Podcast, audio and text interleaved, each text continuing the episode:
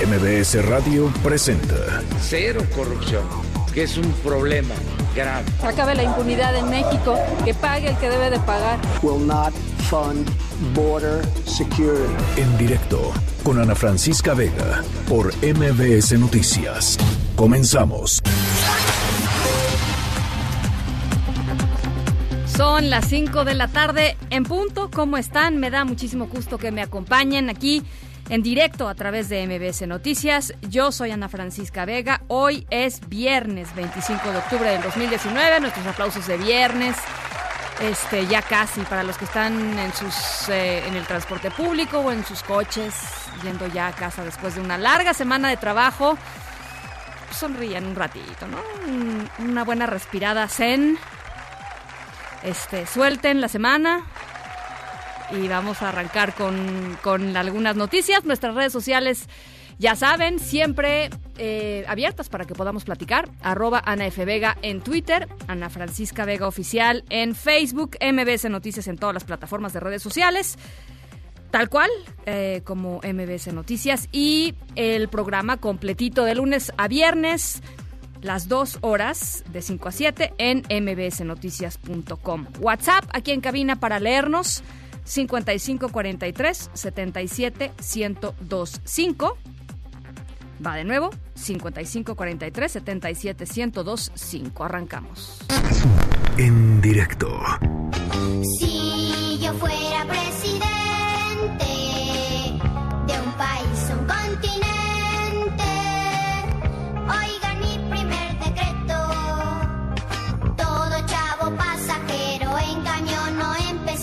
viaja sin pagar boleto.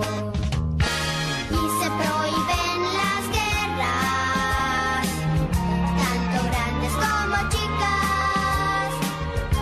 En el mar o en la tierra, los problemas de países se arreglarían felices en un juego de canicas. Bueno, pues eh, se han puesto a pensar ustedes lo importante que es pues escuchar lo que tienen que decir los niños y las niñas, los adolescentes en, en cualquier país, en, en México, sobre qué es lo que les preocupa, eh, cómo creen que se pueden solucionar algunos de los conflictos que ellos ven pues todos los días, sobre todo imagínense en una situación pues tan compleja como la que la que vivimos eh, hoy en nuestro país, en donde pues eh, las conversaciones a veces sobre los temas públicos pues son muy difíciles, a veces son muy violentas, eh, a veces son muy duras, a veces son muy tristes. Eh, y pues los niños, las niñas y los adolescentes en el país tienen una opinión al respecto y, y hay, que, hay que conocerla. El próximo domingo 10 de noviembre se va a realizar eh, en la Ciudad de México una consulta justamente para niñas, niños y adolescentes. Y en la línea de en directo está Mauricio Huesca, consejero electoral del Instituto Electoral de la Ciudad de México. Mauricio, ¿cómo estás? Te saludo con muchísimo gusto.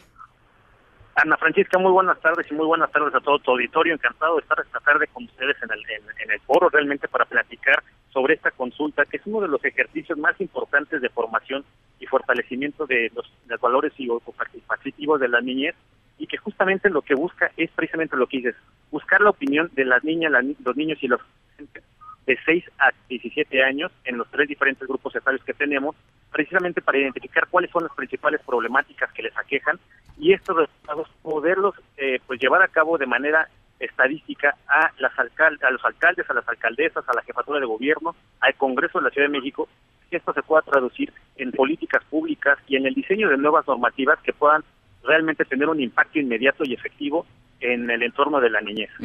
Porque pues sí, ¿no? Muchas veces, y, y lo digo eh, como, como total y absoluta autocrítica, desde la adultez, pues eh, te- tendemos a tomar decisiones por niños, niñas y adolescentes por un lado, pero por otro tendemos a explicar el mundo a partir de nuestras propias eh, pues ideas y, y concepciones eh, de, de- de personas adultas y las percepciones de los chiquitos pues son, pueden ser muy distintas, ¿no?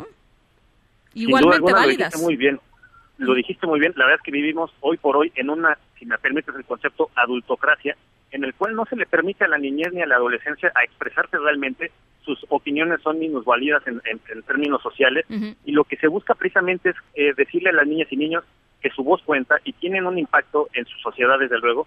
Déjame expresarte unos datos tan solo. En el 2017 participaron cerca de 11.000 niñas y niños en esta misma consulta. El año pasado eh, llegamos casi a 30.000 mil eh, mesa de votaciones.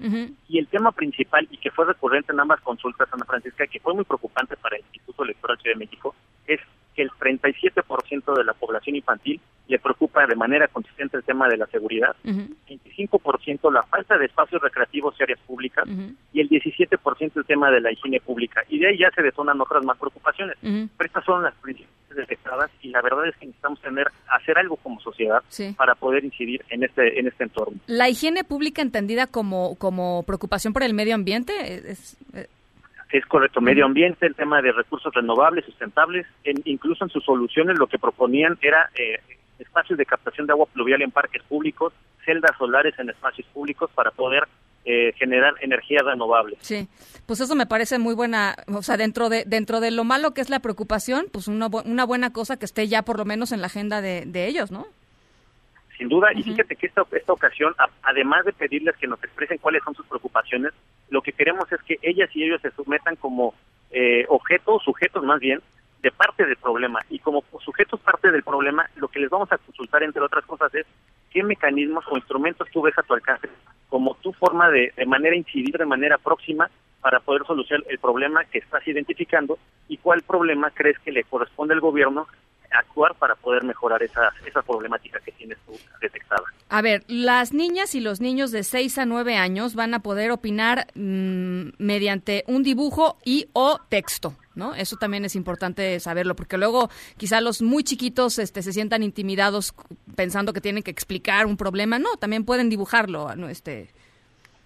Así es, lo dice perfectamente. Nosotros tenemos identificadas tres boletas. La primera es de 6 a 9 años, la segunda de 10 a 13 y la última de 14 a 17. Uh -huh. En el caso de las de, de, boletas de 6 a, 10, a, a 13 años, dada la capacidad cognitiva que tienen, y lo único que van a tener que hacer es expresar la necesidad o, o la problemática mediante un dibujo. Tendremos acuarelas, colores, plumines para que puedan llevar a cabo. Las otras dos grupos etarios, como el nivel reflexivo que tienen ya es más abstracto, ya ellos ya van a poder, ellas y ellos van a poder expresarlo a través de, desde luego si quieren de un dibujo, pero participar, participar de manera escrita mediante textos, mediante eh, un, un, texto libre que puedan identificar esta problemática. Uh -huh.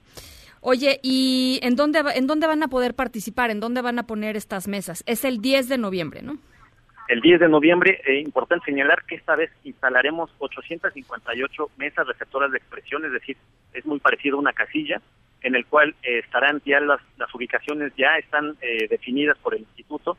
Invitamos a la sociedad a que se meta al portal institucional de www.ism.mx y desde luego las redes sociales del instituto para que puedan identificar a partir de su alcaldía en qué lugar pueden ir a opinar. Uh -huh. eh, estamos eh, instalando cerca de 60 eh, mesas receptoras de expresión por cada alcaldía, desde luego van a estar en parques públicos y en espacios culturales públicos para la niñez donde puedan expresar estos espacios. Bueno, pues vamos a estar muy muy atentos a los resultados, Mauricio. Ojalá que podamos platicar ya que los tengan y ya que los sistematicen un poquito más, pues para entender cómo ha ido evolucionando la opinión de, de los niños y las niñas, los adolescentes aquí en la Ciudad de México y cómo fue, digamos, el corte de caja de cómo les fue en este en este ejercicio que pues los prepara para para lo que significa también pues ser ciudadano cuando uno es mayor de edad, ¿no? Que es, que es participar y, y hacerte cargo también de parte de, de, pues de esta responsabilidad. Acepto la invitación, Ana Cristina, y cuando tengamos los resultados estaré contigo para, para poder llevar a cabo esta, esta presentación. Buenísimo. Eh, también en, en, los, en Estados Unidos van a hacer una consulta el 23 de noviembre, tengo entendido. Eh, es, es la misma mecánica que vamos a hacer en, aquí en Ciudad de México con 858 mesas receptoras. Vamos a trasladar 10 mesas receptoras de expresión a los Estados Unidos, a 10 de las principales ciudades de la Unión Americana.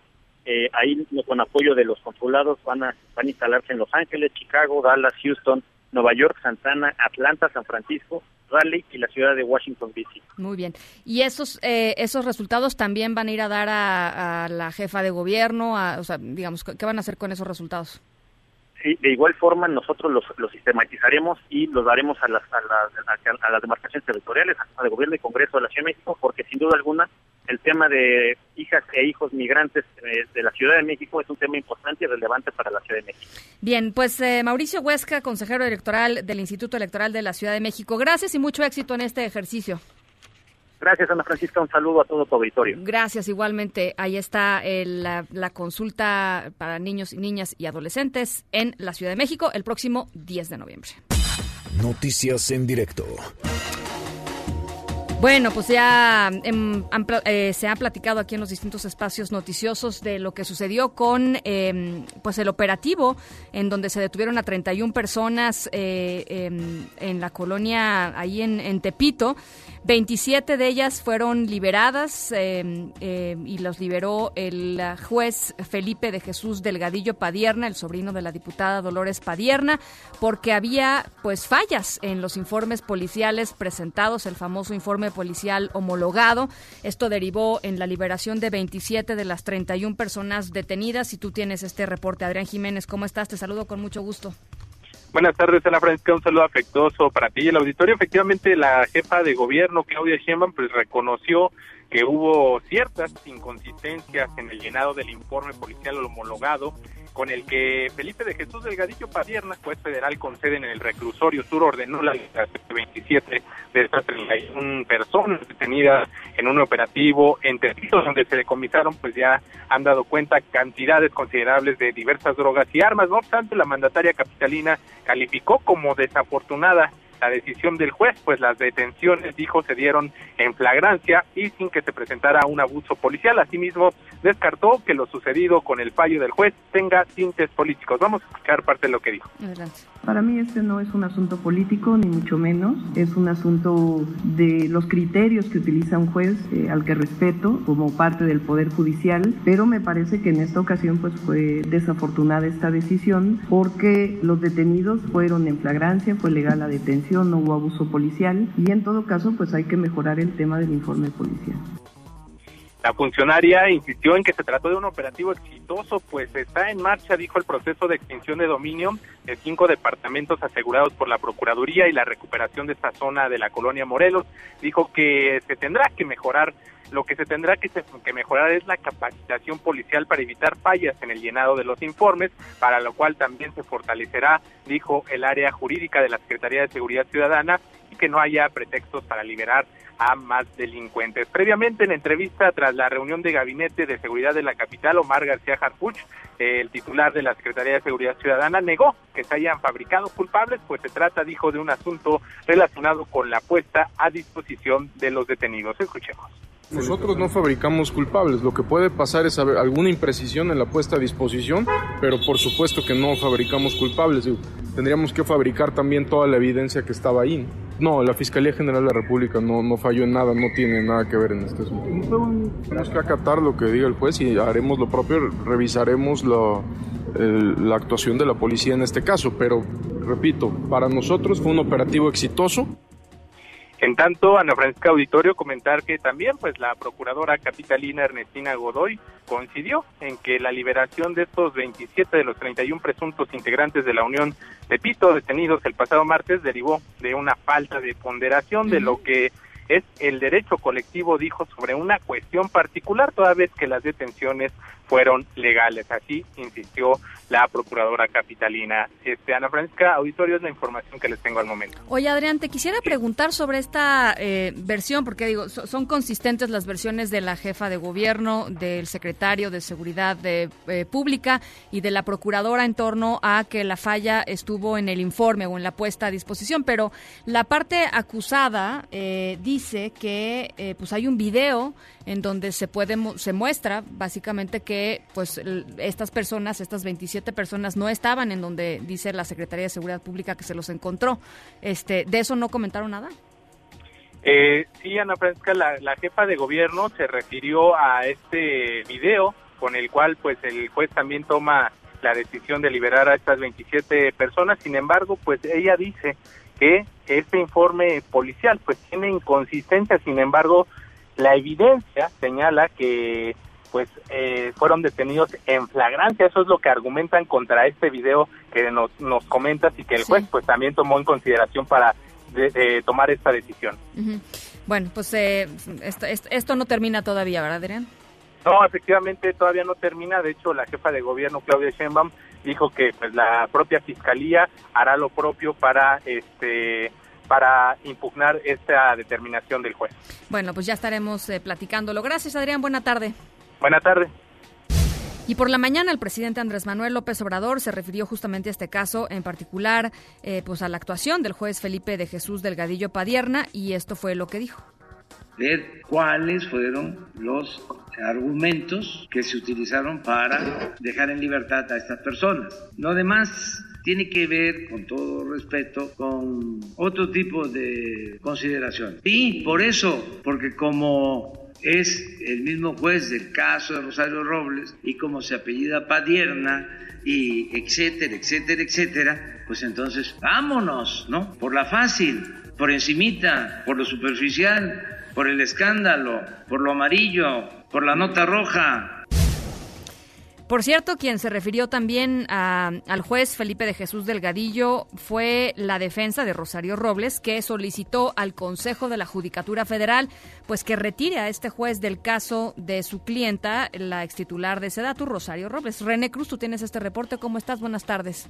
Hola Ana Francisca, muy buenas tardes. En efecto, el equipo jurídico de Rosario Robles eh, pues ya solicitó al Consejo de la Judicatura Federal la recusación del juez Felipe de Jesús Delgadillo Padierna, quien pues asegura está legalmente impedido de seguir conociendo del caso de la ex titular de la Secretaría de Desarrollo Social al considerar que su actuación ha sido imparcial, ilegal y con ánimo de animadversión en perjuicio de la exsecretaria de Estado y pues de los propios abogados.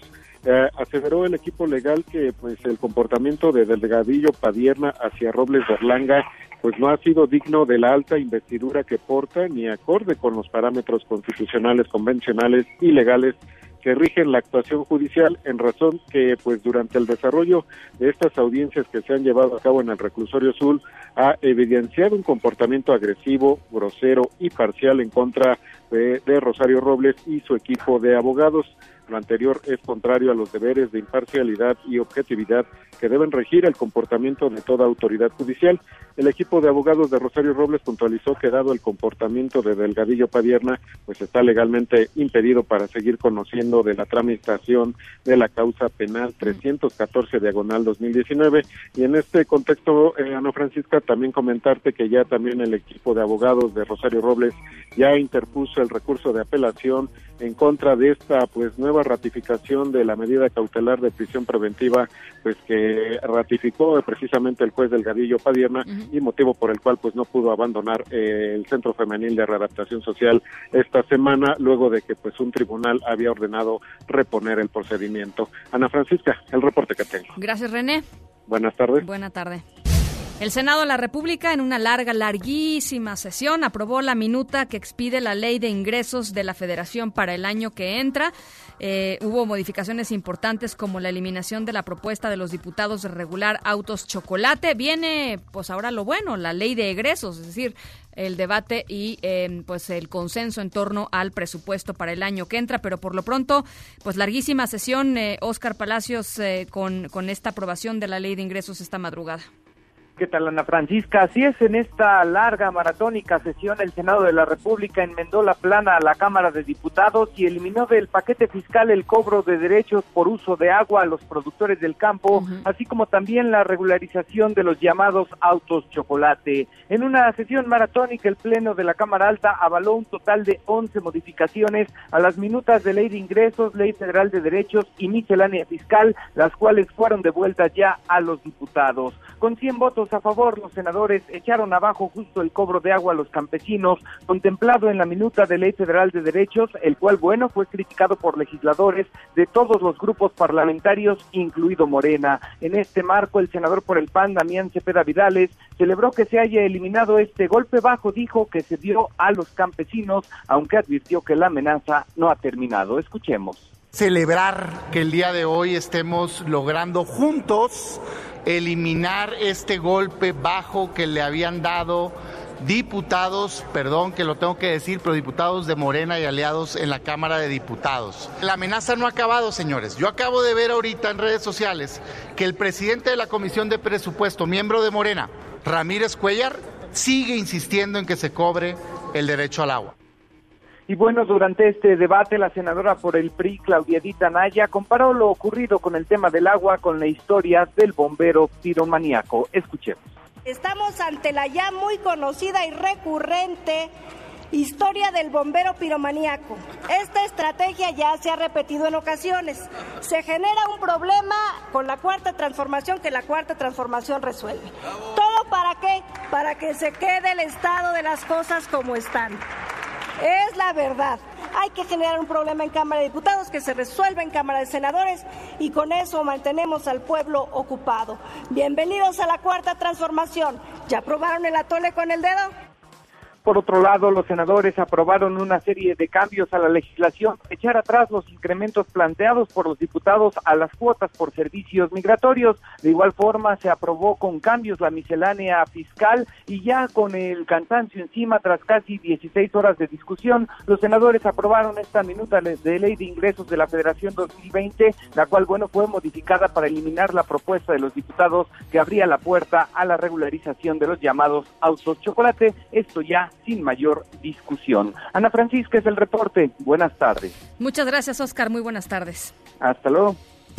Bueno, pues después de que celebró que el Senado avaló esta ley de ingresos, el secretario de Hacienda y Crédito Público, Arturo Herrera, aseguró que el gasto planeado para el próximo año eh, no es populista. Así lo dijo. Estamos acelerando los procesos de asignación de contratos en infraestructura, es decir, lo más, lo más lejano que puedes encontrar ligado a un gasto populista son los gastos en infraestructura y son los primeros que estamos empujando para el año 2020 y la idea es que mientras a través de este gasto en infraestructura se pueda darle un empujoncito a la economía mexicana en un contexto de aceleración global. Despuésito de la pausa vamos a platicar sobre los incendios que están eh, azotando Baja California, sobre todo eh, Tijuana, Ensenada, em, Rosarito, eh, están, están preocupantes y por supuesto a las seis de la tarde arranca el homenaje al príncipe de la canción en el Zócalo Capitalino. Vamos a hacer una pausa, son las cinco con veintidós, regresamos. Sí, sabemos que los sonidos de un hogar se aman más que los sonidos de un banco. Por eso queremos que tengas tu casa con un crédito hipotecario. Banorte no está para que lo ames, está para lo que amas. Sujeto a aprobación de crédito. Términos, condiciones, comisiones y requisitos de contratación en banorte.com. En directo con Ana Francisca Vega por MBS Noticias. En un momento regresamos. Continúas escuchando en directo con Ana Francisca Vega por MBS Noticias.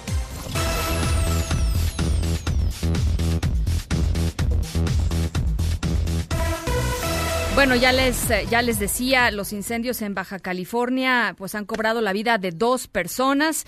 Em, en las últimas 24 horas, 42 viviendas afectadas solamente en la zona de Tijuana. Autoridades suspendieron las clases en tres municipios de esa entidad. Hago contacto contigo, Karina Torres, corresponsal de MBS en Tijuana. ¿Cómo estás? Buenas tardes.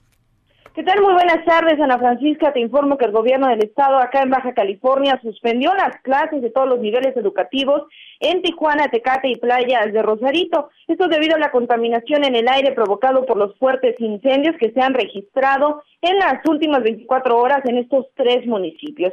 Los incendios se desarrollaron en diversos puntos, dejando tan solo en la ciudad de Tijuana un total de 42 viviendas con daños totales, como bien lo comentas.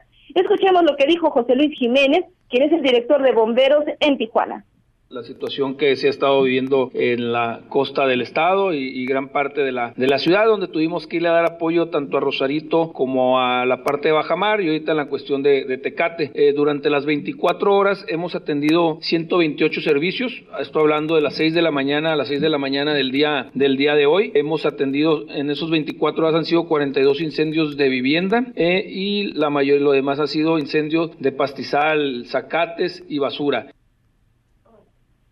Ana Francisca, el director, comentó que los 130 elementos que conforman la corporación estuvieron trabajando en los municipios de Rosarito y Tecate como apoyo a los bomberos de esas ciudades, además de otros 30 veteranos que conformaron su unidad para coadyuvar con las labores de los tragahumo. Apuntó que los incendios registrados en el fraccionamiento real del mar, la presa del Carrizo y el cañón del Sainz, todos estos en Tijuana, están contenidos. Aunque aseguró que continúan pequeños fuegos de Zacatal en distintos puntos de la ciudad. Por su parte, comentarte el presidente municipal de Tijuana, Arturo González Cruz, informó que se habilitó el auditorio de la ciudad para atender a las personas que se quedaron sin casa. Además, te comento que el Instituto Mexicano del Seguro Social hizo un llamado a través de un comunicado a la población a extremar precauciones ante la contaminación ambiental provocada por los incendios forestales en la región. Ana Francisca, aquí la información desde Baja California. Gracias, Karina. Buenas tardes. Muy buenas tardes. En directo. En la línea está, y yo le agradezco muchísimo, eh, el Coordinador Nacional de Protección Civil, David León. ¿Cómo estás, David? Buenas tardes. Ana Francisca, qué gusto saludarte a ti y a todos los amigos de MBS. Efectivamente, estamos atendiendo en este momento eh, los incendios forestales que tenemos en Baja California. Recordar que la temporada de incendios forestales, Ana Francisca, arranca en enero, termina en septiembre. Se han presentado 7.300 eventos en lo que va del año. La superficie siniestrada es aproximada a 600 mil hectáreas. Para platicarle a tu auditorio, 600 mil hectáreas son aproximadamente la superficie del estado de Sinaloa. Qué bárbaro. Aunque la temporada ya está eh, pues en su fin, en la, en la recta final, este tipo de incendios en estas regiones se dan con frecuencia, primero por la falta de humedad, número dos, los vientos importantes que estamos teniendo, y punto número tres, alguna causa, en el mayor de los casos, en el 95% de los casos, alguna causa humana, es decir, algún descuido, alguna fogata, alguna colilla, eh, alguna especulación con el cambio de uso de suelo que se hace después de tener un área siniestrada. Decirte que tenemos eh, perfecta coordinación con los tres niveles eh, de gobierno, se han habilitado albergues temporales para las evacuaciones que han eh, sido necesarias. Te puedo decir que en este momento los eh, municipios más críticos que tenemos son el caso de Ensenada con un evento de 5.000 hectáreas, el caso de Tecate con 1.250 hectáreas. Hay eh, los eh, comités estatales y el Consejo Estatal de Protección Civil sesionan de manera permanente. Al momento, eh, tres personas eh, fallecidas y cuatro personas lesionadas. Las condiciones de viento, por supuesto, eh, dificultan nuestras operaciones. Tenemos 111 elementos de la Secretaría de la Marina Armada de México trabajando con cuatro vehículos, la Sedena con 217 personas en Ensenada, 57 en Tecate, 57 en Rosarito, es decir, 331 eh, combatientes de la Secretaría de la Defensa con su plan DN3E de apoyo a la población y en el caso de CONAFOR 47 combatientes en Tijuana, 39 en Ensenada, ocho en Tecate para un total de 94. Eh, te comento que en este momento yo estoy por trasladarme a Baja California justamente para junto con el gobierno estatal, eh, los gobiernos municipales y las demás dependencias del gobierno federal continuar atendiendo estos eventos. Se prevé que los vientos eh, continúen. Continúen, sí. Afortunadamente tenemos un buen despliegue eh, de personal de los tres niveles de gobierno atendiendo esto, recomendar a la población, si no me siento seguro en la vivienda en la que estoy, eh, eh, hacer caso a las recomendaciones de protección civil y acudir a los eh, refugios temporales que se han dispuesto eh, en cada una de las cabeceras municipales y, por supuesto, no intentar participar de las labores eh, de combate de incendios si no me encuentro capacitado en ello. Decirte una vez más, eh, los tres niveles de gobierno trabajando en este momento en Baja California. Eh, David, a ver, eh, vamos, vamos por partes. Eh, ¿Se veía venir algo así? Es decir, ¿había eh, ya datos de que estos vientos podrían, podrían haber estado afectando la, o iban a afectar la región? Y sabemos el origen, aunque ya estabas diciendo que pues puede ser multifactorial, eh, pero ¿podremos saber el origen de alguno de los fuegos que están en estos momentos en la zona?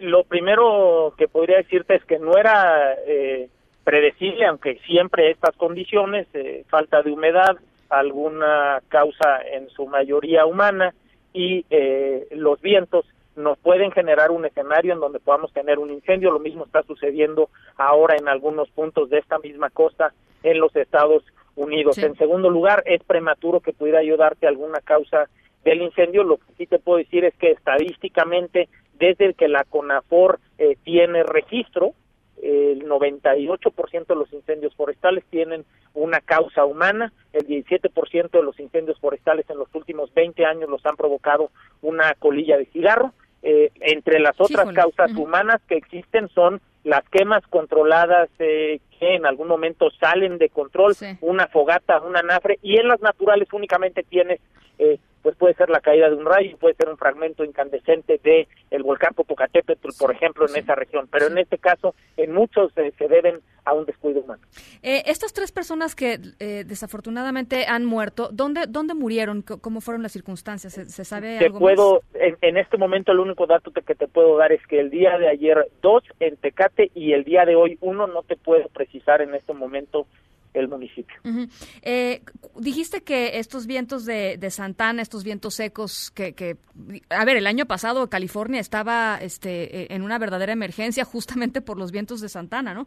Eh, ¿cuántos, ¿Cuántas horas o días más podrían durar en la, en la región, sabes? Lo, el único reporte que tengo del Servicio Meteorológico Nacional es que continuarán en las próximas horas. Esto dificulta nuestras actividades, además de que extiende el fuego eh, con mayor Claro, rapidez. rapidísimo. Estamos tratando de atenderlo eh, por vía eh, aérea y también con los combatientes que te he eh, descrito en tierra. Lo principal que estamos haciendo es resguardando la seguridad de la población, Claro. generando las evacuaciones que sean eh, necesarias y continuaremos trabajando e informando de la mano al auditorio. Los cierres carreteros de, de, las, de la carretera libre Tijuana-Ensenada, por ejemplo, la carretera La Misión-Ensenada, la autopista Tijuana-Ensenada, la autopista Tijuana-Ensenada a la altura del Real del Mar, ¿continúan este, Con- continúan eh, continúan esos eh, cierres carreteros principalmente Tijuana Ensenada y la misión Ensenada y eh, la suspensión de clases que ustedes han referido eh, tu re- en, en tu reporte del corresponsal también O sea, el eh, lunes no va a haber clases para estos sea, chicos. al momento no lo puedo determinar pero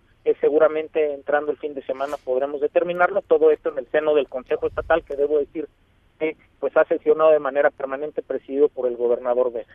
El, ah, eh, ¿Es suficiente el personal que nos eh, que nos relatabas, eh, David, para combatir estos estos incendios? ¿Y hay existe la posibilidad de, de pedir ayuda, por ejemplo, a Estados Unidos, siendo una cuestión mucho más cercana, por ejemplo? El- siempre es eh, importante poder tener un estado de fuerza mayor. Lo que te puedo decir es que también Estados Unidos está pasando en la región por una situación eh, de incendios eh, forestales. Al momento, estas dependencias del gobierno federal, encabezados por CONAFOR, Secretaría de la Defensa Nacional, Secretaría de Marina, el gobierno estatal y los gobiernos municipales, estamos haciendo frente y, por supuesto, se tomarán las determinaciones de reforzar el efectivo en el sitio en la medida que sea necesario. Está, estamos en este momento en, eh, en, en el punto más álgido, eh, eh, o digamos, si tuvieras que decir eh, eh, en qué medida o en qué porcentaje se han podido combatir algunos de estos incendios, ¿qué dirías? En el último corte que tenía, en el caso de Ensenada, teníamos un 25% de control y un 15% de liquidación. Hay dos elementos aquí, dos parámetros que consideramos. Sí. El control es decir que ya no crezca el incendio y la liquidación que quiere decir que ya no hay fuego, es decir, que está completamente liquidado. Esos dos porcentajes los vamos midiendo en los cortes. El último corte que tenía al mediodía era ese. Seguramente por la noche podremos eh, dar mayores detalles del avance en un primer momento de control y en unos segundos de liquidación Es muy bajo, ¿no? Es muy bajo, pero también el eh, desarrollo de estos incendios, bueno, recordar que duran eh, en muchos de los casos incluso semanas, eh, sin tener yo ahorita eh, algunos de los datos, recuerdo que en esta temporada eh, que arrancó en, en- en enero y terminó en septiembre, tuvimos incendios que duraron cinco semanas, seis semanas, es decir, eh, son eh, no son procesos rápidos porque las superficies son muy grandes, repito, Ensenada 5.000 hectáreas, eh, eh, Tecate 1.250 hectáreas. Oye, finalmente, es- David, estamos platicando con David León, coordinador nacional de protección civil. Tú a- al inicio de la entrevista decías que este año se han incendiado 600 mil hectáreas. Nada más para comparar, eh, ¿cuántas hectáreas se, se incendiaron el, el año pasado? El año pasado, eh, sin tener el, el dato exacto en este momento, habrá sido un eh, 10% menos, habremos estado cerca de las eh, 5.500 eh, hectáreas en el 500,000. territorio nacional. 500 mil, ok. Bueno, pues 500,000, sí. sí, sí, muy, muy- por, por arriba de 500 mil, 550 mil, Bien. más o menos. Bien. Bueno, David, pues eh, te agradezco mucho estos minutos y si nos permites, pues podemos seguir en contacto con este tema. Con mucho gusto, Ana Francisca, y que tengan extraordinaria tarde. Gracias igualmente. Buen fin de semana. David León, coordinador nacional de protección civil. En directo.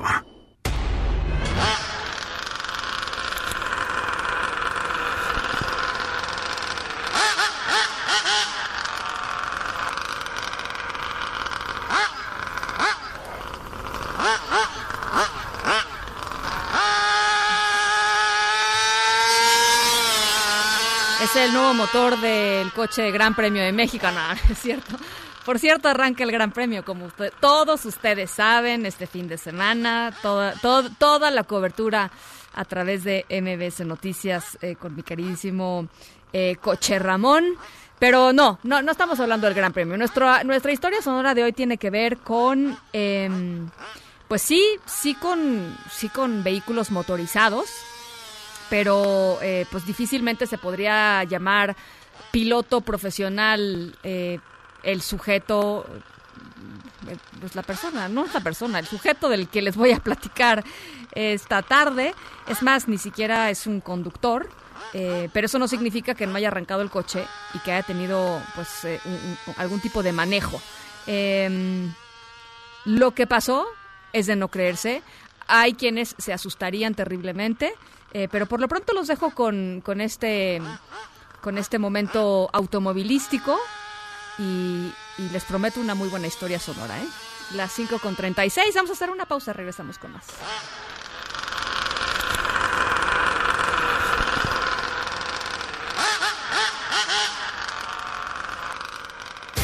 En directo con Ana Francisca Vega por MBS Noticias. En un momento regresamos. Continúas escuchando en directo con Ana Francisca Vega por MBS Noticias. Deportes en directo con Nicolás Romay. Querido Nico, ¿cómo estás? Buen viernes. Bien, con el gusto de saludarte, Ana, en una lluviosa ciudad de México que le favorece hacer eso Checo Pérez para correr en las pistas, por lo menos es lo que él dice, que se siente más cómodo con lluvia corriendo en el Gran Premio de México porque esto, según lo que nos dice Sergio El Checo Pérez, va a hacer que la competencia sea mejor porque todos se tendrán que adaptar a las circunstancias. Curioso lo que dice Checo Pérez, que el día de hoy tuvo unas buenas prácticas libres, terminó de la posición número 12, es verdad, no llovió durante las prácticas eh, libres, mañana es la clasificación, ojalá que le vaya bien a Sergio El Checo Pérez. Y el día domingo ya el Gran Premio. El más rápido fue Sebastián Vettel, Sebastián Vettel fue el piloto más rápido. Las circunstancias del clima van a ser eh, lo que va a marcar la, carrera y ojalá, Ana, que por fin Checo Pérez pueda tener una carrera buena en México. Es el gran premio que él espera, es el gran premio en el que él quiere trascender y no ha podido tener eh, el desempeño que él le gustaría. Ojalá que sea el bueno. Oye, eh, lo que veo es que además el este pues el clima parece estar pues lluvioso todo el fin de semana, ¿no? Sí, es, es lo que se está diciendo. Recordar que la carrera va a empezar por ahí de las eh, 12.45, una de la tarde el día domingo. Entonces veremos si, si, a esa hora está lloviendo y si el Checo Pérez se siente con, con la sensación necesaria como para hacer una buena carrera y subirse al podio, que sería espectacular. Ana. Imagínate al Checo en podio en México con su gente. Ojalá, ojalá. A este, hay que echarle la buena vibra. Totalmente. Eso es lo que está pasando en el automovilismo. Es una semana especial, es un fin de semana especial en México, por lo que si representas en el Gran Premio de México, que aparte está renovado, porque hay contrato por años más, no es el último. Pudimos haber estado hablando, Ana, de que este era el último Gran Premio de México, ¿eh? Pero no. No, qué bueno, no, no, no, lo decíamos la otra vez, qué bueno que hubo vuelta en U y que, y que la jefa de gobierno decidió que, que le abría la posibilidad a los empresarios de que le metieran la lana que se necesita para que, para que regresaran para que, viniera, para que se quedara, pues. Derrama económica, De acuerdo. decirlo. Eh, béisbol de grandes ligas el día de hoy, el juego 3 de la Serie Mundial. Importante lo que puedan hacer. Los Astros de Houston van 2 por 0 abajo con Washington. Perdieron los dos partidos en su casa. La verdad es que Houston tendrá que apelar al milagro, Ana, porque perder los dos partidos en tu casa, la verdad es que sí te pone en una situación muy desfavorecedora, ¿no? Entonces ahora tiene que ir a Washington y buscar empatar la serie, porque el lunes podemos estar platicando de que Washington ya es campeón de la Serie Mundial, así de rápido. Yo espero que les dé, eh, a ver, yo voy, yo voy nacionales, eh, pero, pero yo espero que les den batalla, ¿no? O sea, que se ponga buena, un poco más competitiva la cosa.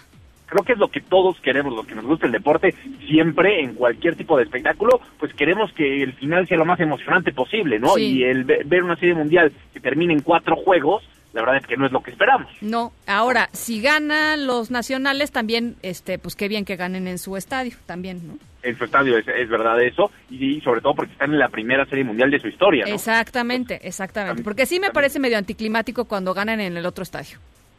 Sí. Es como, ¿no? Aunque, no, estoy de acuerdo contigo, aunque la gente de Estados Unidos la verdad es que es muy respetuosa en ese sentido, ¿no? Y saben Sí. reconocer muy bien cuando el rival es mejor y cuando te superan. Y, Sí, ya está, ¿no? sí, pero no, no es lo mismo, no es lo mismo. No es lo mismo. Sí, coincido, coincido contigo. Eso es lo que está pasando en automovilismo y en béisbol de grandes ligas. En el fútbol mexicano, los Pumas cambian de presidente, Ana. El día de ayer, mediante un comunicado, Rodrigo Ares de Pargas anuncia que al término de la temporada va a dejar de ser eh, presidente de Pumas, así que ahora el conjunto universitario tendrá que buscar nuevo presidente. Eh, la, la etapa de Rodrigo fue muy polémica, en lo deportivo no dio los resultados que se esperaba, es una realidad. Pumas nos acostumbró por lo menos eh, en el- a principios del 2000 a pelear por títulos, ese bicampeonato, y lo ha perdido, ¿no? Ha perdido ese protagonismo Pumas que lo llevó a poner como uno de los equipos grandes, junto con América, junto con Chivas, junto con Azul. Así que gran reto el que tiene que el que llegue como nuevo presidente de la institución. Y hay jornada en México, Ana, a diferencia de la semana pasada que, que pues el viernes platicábamos y no sabíamos si se iba a jugar o no se iba a jugar, si se iban a parar o no se iban a parar. Bueno, ahorita está todo muy tranquilo, habrá jornada en el fútbol mexicano, la realidad es que los partidos que llaman la atención son muy pocos, por ahí el Tigres contra Cruz Azul, el Puebla visitando a la América puede ser uno de ellos, Veracruz que ya les pagaron por lo menos a siete jugadores que metieron su controversia, juegan hoy contra Cholos, en una de esas hasta gana Veracruz, Ana, ya después de que les pagaron, el partido del Morbo puede ser eso, pues la verdad es que flojita la jornada en el fútbol mexicano. Bueno, pues ya estaremos platicándolo de todas maneras, ¿no?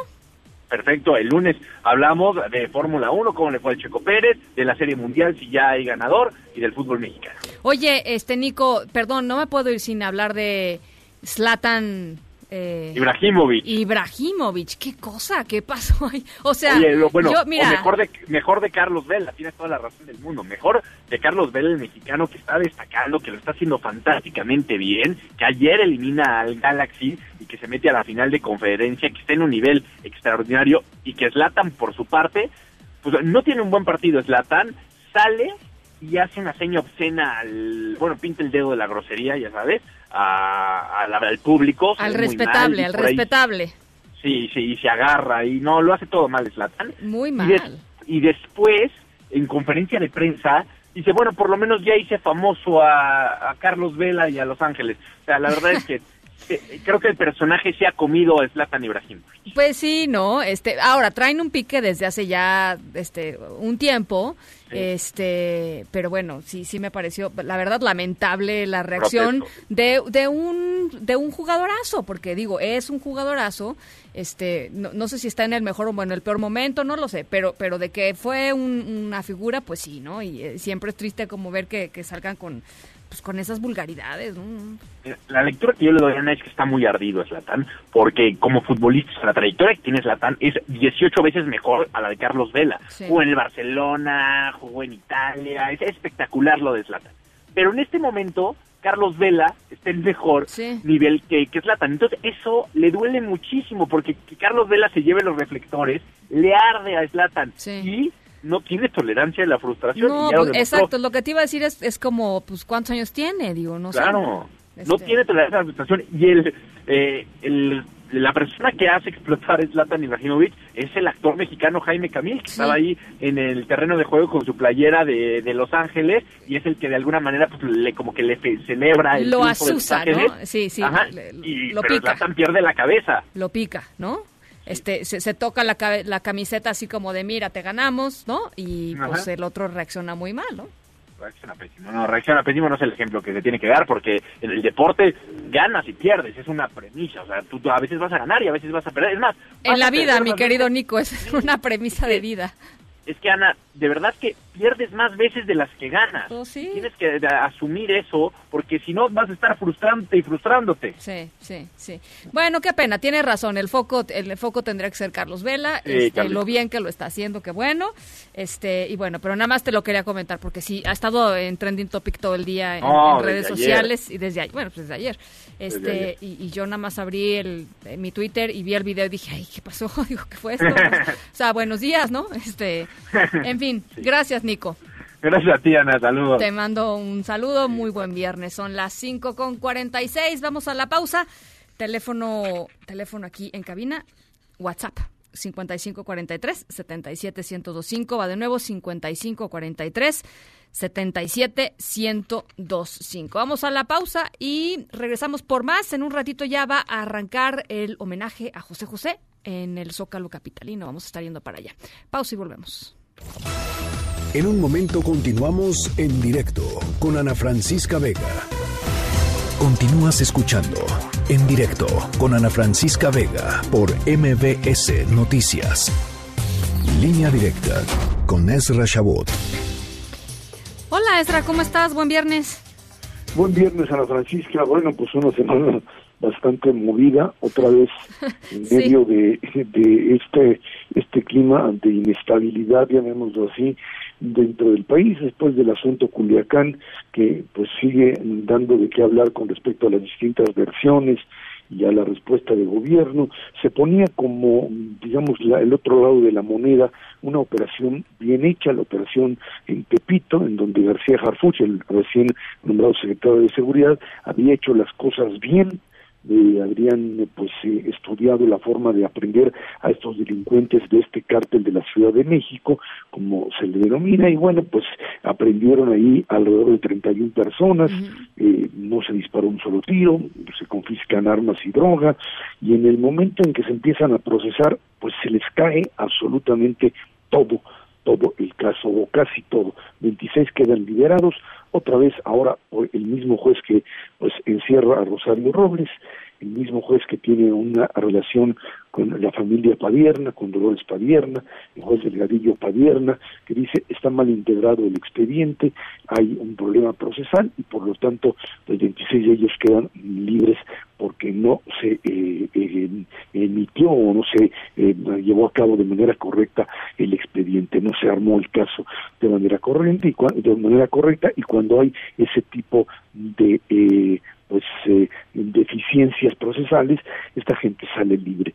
Suena un poco raro y esto comienza a crear una confrontación, por un lado, entre por la propia jefa de gobierno que dice primero pues que lamenta mucho, que ve que esto no, no debió haber sido porque pues estuvo bien hecho y después terminan aceptando que sí, que sí hubo errores, pero que la justicia tendría que tomar, o la juez, el juez o la jueza tenían que tomar otras consideraciones a la hora de emitir sus dictados. Lo cierto es que esto se trata, pues básicamente otra vez, como en el caso de Culiacán, de una perversión de la justicia. Eh, independientemente de que el elemento procesal es fundamental para garantizar Ay, se nos fue, se nos, se nos cortó, Ezra, en, en un segundito más. Eh, por supuesto, vamos a estar reconectando. Ahí estás, Ezra, ahora sí. ya estoy, ya estoy. Se nos, no sé fue, se nos fue una pero- palabrita, sí. Eh, decía que pues eh, el, eh, el problema eh, es básicamente un problema de eh, un error procesal, un error procesal que termina por eh, hacer lo que ha sucedido comúnmente, que es esta perversión de la justicia, en donde lo que pues se maneja es básicamente esta gran capacidad que llegan a tener los abogados de los delincuentes para echar abajo una y otra vez pues los casos. Y en esta situación pues eh, liberar a 26 eh, García Harfuch decía pues están bien integrados puede haber algún tipo de error pero aquí hay una consideración que no se está tomando, que es el hecho de que fueron detenidos en flagrancia, que se les detuvo, se les respetó mm, lo que es el proceso para llevarlos ante un eh, juez y en función de ello, pues emitir lo que sería esta detención eh, provisional, preventiva, y, y, y esto queda totalmente fuera de control en algo que pues una y otra vez ha venido sucediendo desde hace tiempo y se vuelve a caer como en el caso de Culiacán la misma otra vez esta idea de que o hay una improvisación o hay un acuerdo con narcotraficantes que esperemos que esto no sea pero en donde otra vez la gran mayoría de aquellos que actúan de manera delincuencial tienen la gran capacidad de quedar libres frente a un aparato jurídico legal que no tiene la capacidad de controlar a aquellos o de hacer frente a aquellos que tienen no solamente la fuerza suficiente como para violar la ley, atacar, eh, traficar, etcétera, sino que tienen cubierta una parte fundamental de lo que sería pues el, aparato de procuración de justicia. Y esto es quizá lo que es mucho más mucho más grave en todo esto. Eh, acuerdos con bandas no lo sé espero que no sea queremos que, que, en este caso no no es así, pero sí un gran golpe tanto para la propia Claudia Sheinbaum como para el propio García Harfuch, en el sentido de que se trataba, a diferencia de Culiacán, decían ellos, de una acción bien armada, sin necesidad de disparar, con toda la inteligencia bien armada, y ahora resulta que un juez, el mismo juez que tiene ahí a Rosario Robles detenida con una serie de elementos que también es difícil de establecer la legalidad del mismo, pues finalmente dejan libres a estos delincuentes y pues o presuntos delincuentes llamémoslo así de manera clara pero que habla de un estado mexicano en donde el tema de la legalidad sigue siendo una de las grandes fallas y de los dolores de cabeza para todo absolutamente para todo que no le permite al gobierno local federal eh, eh, eh, estatal no les permite generar las condiciones absolutamente para que alguien diga esto es un Estado de Derecho real del cual puedo confiar. Yo, yo creo que por, digamos, por la, por lo que escuché de lo que dijo la jefa de gobierno, la propia procuradora, el secretario García Harfush, lo, lo que, lo que entiendo en este, en esta, en este caso es que fue un error en la consignación, ¿no? En, en, el, en el expediente homologado este que tienen que presentar los policías a la, a la hora de llegar con el consignado al Ministerio Público.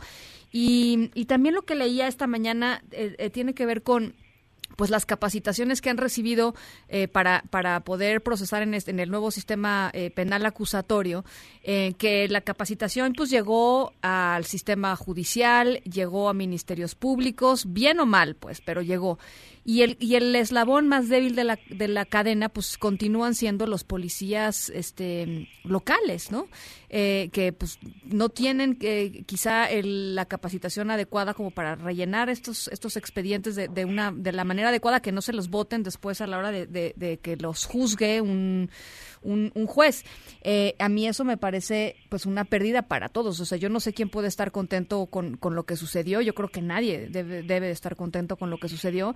Y creo que pues hace muy evidente que, que o, le, o le metemos como sociedad y como Estado a la capacitación de los, de los policías y de los primeros respondientes, o esto va a seguir ocurriendo una y otra vez, porque pues el juez decide o sea, yo no me quiero imaginar la teoría conspiratoria de que es el mismo juez que Rosario Robles, o sea, quitando esa teoría conspiratoria, eh, pues el juez decide con base en la ley, ¿no? Y si la ley dice esto tiene que ser ABC y no están los elementos, pues va, va a decidir eso una y otra vez. Eso sí, son jueces eh, pues totalmente probos y jueces muy profesionales. Yo honestamente diferiría contigo en este tema. Yo no tengo... Honestamente no tenemos ese tipo de jueces a esos niveles. No quiero generalizar, seguramente habrá algunos, pero en este caso, o sea, tú imagínate al juez, a un juez en, en, un estado mexicano como este, que se enfrenta a un, a un asunto donde se detiene por flagrancia a este tipo de delincuentes y que resulta que en, en este caso se pone a ver que resulta que le faltaron tres comas o que no apareció tal o cual eh, elemento porque los policías no supieron llenarlo, pues es muy común, y entonces decide que se quedan en libertad. Aquí hay un problema ético también, otra vez, que vos tienes que definir en una situación de transición o de preparación. Si no tienes la capacidad de detener al delincuente, que sabes que es delincuente, y te eh, total y absolutamente a la pureza procesal. Entonces, es lo que yo te decía, volvemos a un modelo de perversión de la justicia. No te sirve ese sistema. Entonces, es peor que el otro todavía, porque lo que estás haciendo es simplemente abrir la puerta de mayor, con mayor fuerza a un crimen organizado que ante la falta, y desorganizado, que ante la falta de preparación de policías para saber escribir y de y, rellenar papeles, permites la salida absoluta de todos.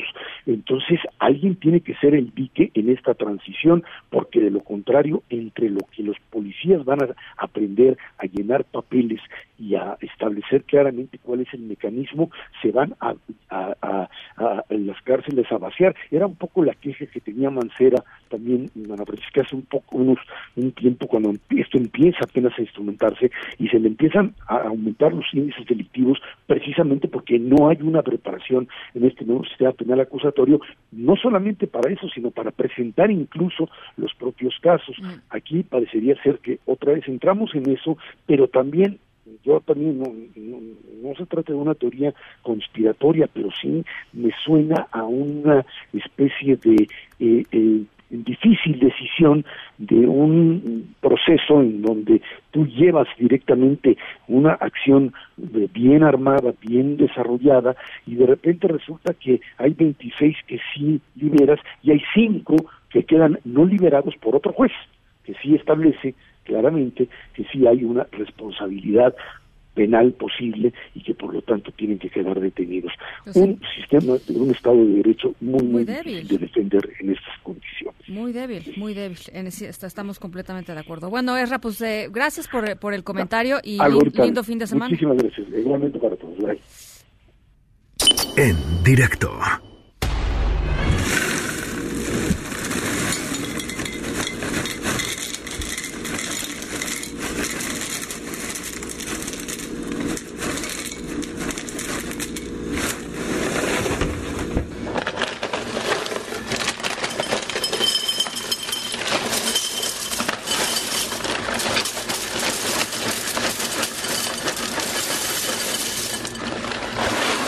Estamos escuchando, pues como sonido de cereal, ¿no? Que, se- en un plato. Eh, nuestra historia sonora de hoy tiene que ver con alguien que aprendió a conducir un auto, eh, pues básicamente por que había una recompensa alimenticia, llamémosla así. Eh, si lo hacía, em, fue un experimento que salió bien y que pues este si ustedes ven el video que al terminar nuestra historia sonora de este viernes lo subiremos a redes sociales es medio aterrador pero este pero bueno eh, aprendieron a manejar aprendió a manejar este este ser del que les voy a platicar un poquito más adelante. Por lo pronto los dejo con este cerealito que fungió como pues como premio para este para esta para este ser conductor. Pausa y regresamos.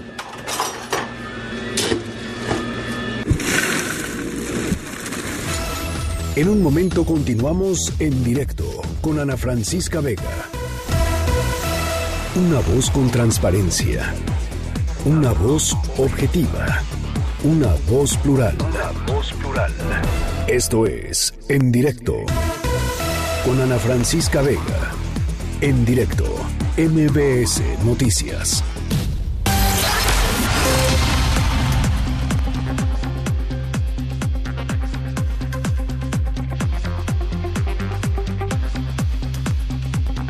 Son las 6 de la tarde con 7 minutos. ¿Cómo están? Me da muchísimo gusto saludarlos otra vez. Gracias por seguir con nosotros aquí en directo a través de MBS Noticias. Yo soy Ana Francisca Vega. Hoy es viernes 25 de octubre de 2019. Nuestro aplauso para la segunda hora. Muchísimas gracias. Eh, para que vayamos dejando la semana atrás, ¿no? WhatsApp aquí en cabina 5543 77 1025 va de nuevo. 55 43 77 1025. Saludos a toda la gente que nos escucha todas las tardes a través de Q91.1 en Torreón, Coahuila y de Sonido Estrella 89.9 de su FM en Zacatecas. Gracias de verdad por eh, pues por escucharnos y también a toda la gente que nos sigue en la página web mbsnoticias.com, el streaming en vivo ahí eh, todos los días de 5 a 7. Tenemos muchísima información. En un ratito más vamos a ir al Zócalo Capitalino, en donde está por arrancar el homenaje a José José. Eh, hay, hay muchísima, muchísima información. Así es que, ¿qué les parece si vamos avanzando? Noticias en directo.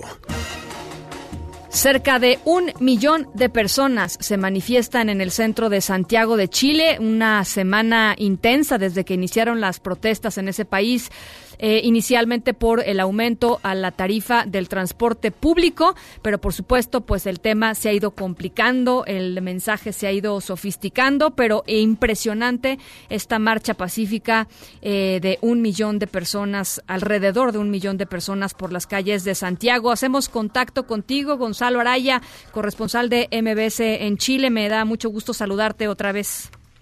Ana Francisca, ¿cómo estás? Buenas tardes, gusto de saludarte desde una ciudad de Santiago que registra esta hora una concentración histórica de personas en el centro de la capital, en la Plaza Italia, lugar de concentración masiva para, ya lo decías tú, un millón de personas. Las autoridades y hasta el gobierno han calificado la manifestación con esa categoría, con esa categoría de histórica y se han sumado a destacar el carácter pacífico que ha tenido hasta ahora para separarla de los hechos de vandalismo que vimos durante la última semana, justo hoy, al cumplirse ya una semana desde el estallido social que vimos desde el viernes pasado, ya lo decías también, producto del alza de las tarifas, pero que finalmente termina empujando una serie de demandas que apuntan a eh, combatir brechas sociales, a combatir desigualdades.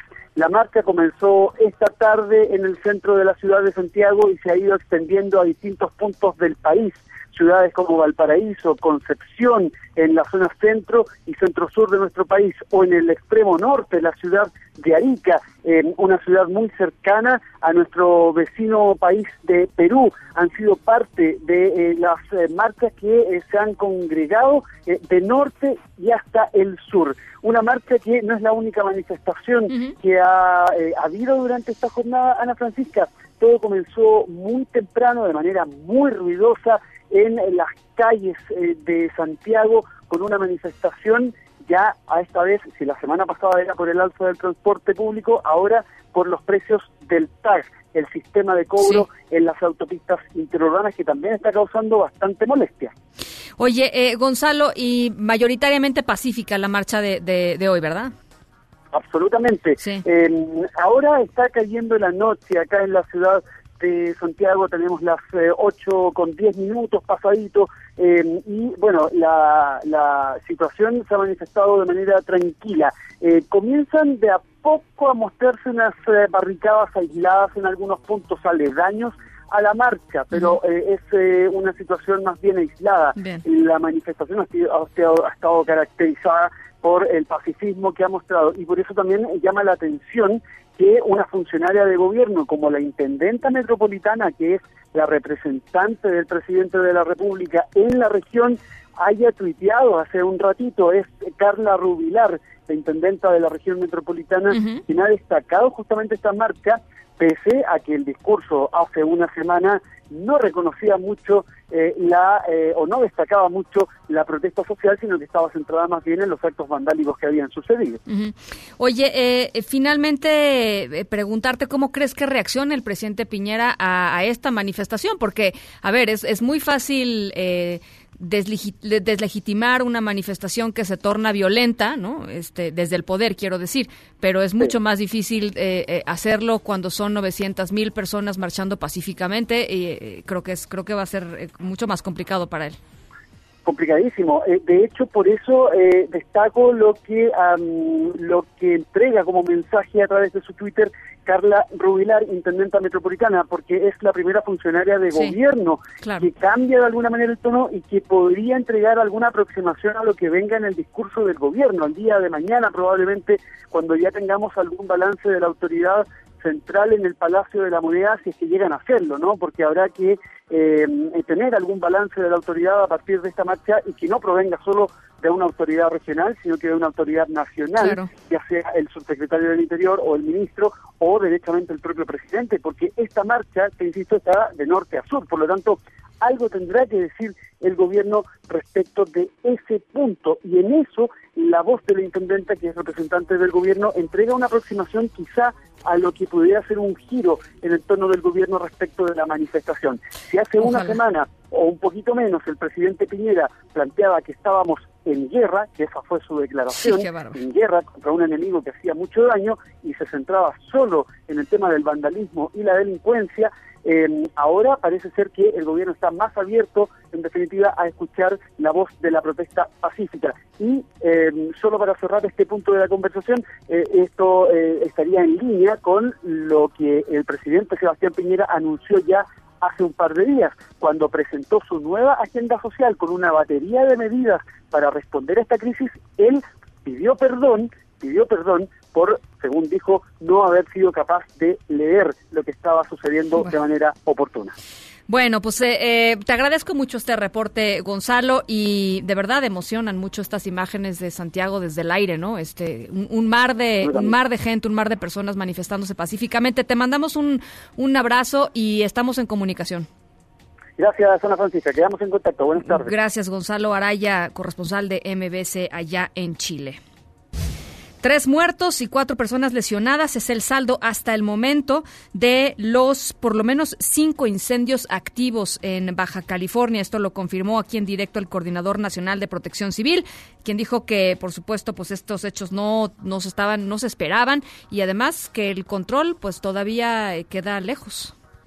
No era eh, predecible, aunque siempre estas condiciones, eh, falta de humedad, alguna causa en su mayoría humana y los vientos nos pueden generar un escenario en donde podamos tener un incendio. Lo mismo está sucediendo ahora en algunos puntos de esta misma costa en los Estados Unidos. Sí. En segundo lugar, es prematuro que pudiera ayudarte alguna causa del incendio. Lo que sí te puedo decir es que estadísticamente, desde que la CONAFOR eh, tiene registro, el 98% de los incendios forestales tienen una causa humana.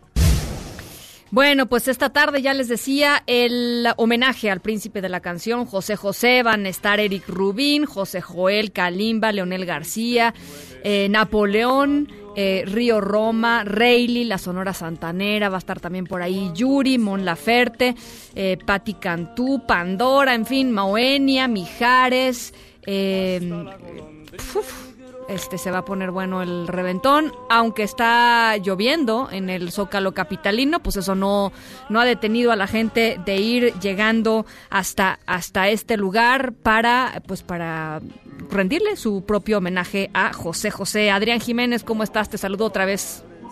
Muy buenas tardes, Ana Francisca. Un saludo afectuoso. Pues efectivamente ya centenas de admiradores de José José se concentran aquí en la plancha del Zócalo Capitalino, donde más de 20 artistas rinden tributo al príncipe de la canción en un homenaje organizado por la Secretaría de Cultura de la Ciudad de México. Bajo una ligera lluvia que ha hecho que los asistentes a este concierto se resguarden en los edificios que rodean la explanada, los capitalinos, pues ya están listos para recordar las canciones con las que crecieron. Es el caso de don Miguel Dávalos, originario de la colonia Morelos, que junto a su colección de 54 artesanos de José José asistió para recordar las canciones con las que dijo vivieron amores y desamores. Vamos a escuchar parte de lo que nos dijo.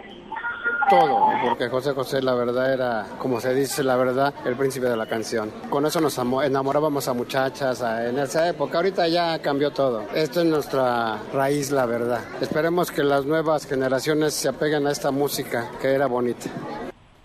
Los fans que se dieron cita a este homenaje son de todas las edades. Emiliano, de 13 años, que acudió con sus papás desde Iztapalapa, nos dijo que La nave del olvido es la canción favorita de José José y que incluso lo escucha cuando hace sus tareas. Así lo dijo, escuchemos. Sí, es este, pues para pasarle el rato y hacer mis tareas. Bueno, con un conteo regresivo del 10 al 0 comenzó puntual a las 18 horas el homenaje con una videografía de José Rómulo Sosa Ortiz, conocido por su nombre artístico como José José, la cual fue proyectada en las pantallas gigantes que se encuentran a un costado del escenario. Comentar que pues en estos momentos acaba de concluir la primera participación de este homenaje fue María León quien interpretó Una Mañana. Ana Francisca Auditorio, es la información que les tengo. Muchísimas gracias, Adrián. Muy buenas tardes. Un abrazo. Son las 6 con 17. Vamos a la pausa y volvemos con más. En directo con Ana Francisca Vega por MBS Noticias. En un momento regresamos. Continúas escuchando en directo con Ana Francisca Vega por MBS Noticias. Estamos procesando 12 denuncias ya en contra de 10 delegados estatales de programas para el desarrollo.